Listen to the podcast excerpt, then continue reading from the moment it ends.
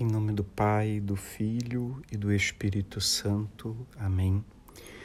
Senhor, não te procuraremos em experiências limite, mas no limite de cada experiência, lá onde as vicissitudes da vida sentem a nostalgia do amor e do fazer lúdico, lá onde a verificação da ciência se abre à sede de uma beleza maior, lá onde a ideologia do reino humano procura uma palavra capaz de romper o silêncio da morte e de dar sentido à vida, lá humildemente nossa fé entoará o teu canto, o canto do Senhor em terra estrangeira, canto de amor e de paz, canto de beleza e de infinita esperança.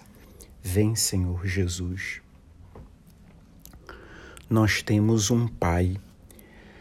A última sessão do Catecismo nos brinda com uma profunda e bela catequese sobre a oração mais conhecida e reconhecida como oração universal, a oração do Pai Nosso. Ao longo da história do cristianismo surgiram inúmeros comentários sobre a oração dos filhos de Deus. Dentre eles, provavelmente, os mais conhecidos são os de São Cipriano, Santo Agostinho, São Gregório de Nissa, Santo Tomás de Aquino e, mais recentemente, os do Papa Bento XVI e do Papa Francisco em 2019. A oração do Pai Nosso nasce de um desejo sincero dos discípulos de Jesus vendo o próprio Mestre em oração. Lucas 11, 1. O Catecismo a define como oração cristã fundamental. Já no início do cristianismo, a oração era concluída com uma doxologia, pois vosso é o poder e a glória para sempre. Na celebração eucarística, a oração é continuada em duas outras orações, o embolismo e a oração pela paz. Retomando Tertuliano, o catecismo nos lembra que a oração do Pai Nosso é realmente o resumo de todo o Evangelho, parágrafo 2761. Santo Agostinho chega a afirmar que poderíamos procurar em todas as orações contidas nas Escrituras e não encontraríamos nada que não esteja incluída na oração do Senhor.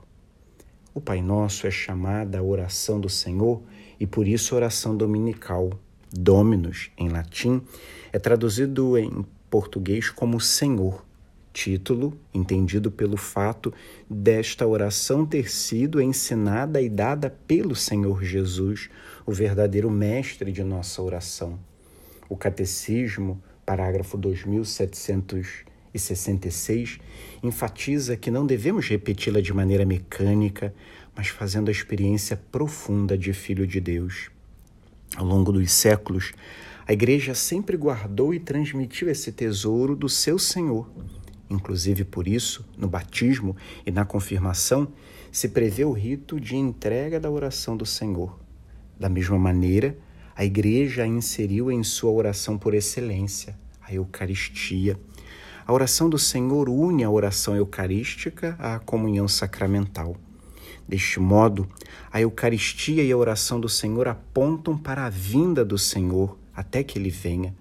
1 Coríntios 11, 26. Com isso, percebemos que estamos de fato diante de um tesouro que precisa ser acolhido com muita gratidão, respeito e amor. São palavras preciosas pronunciadas pelo Cristo que nos iluminam e nos motivam ao longo da nossa vida como filhos e filhas de Deus.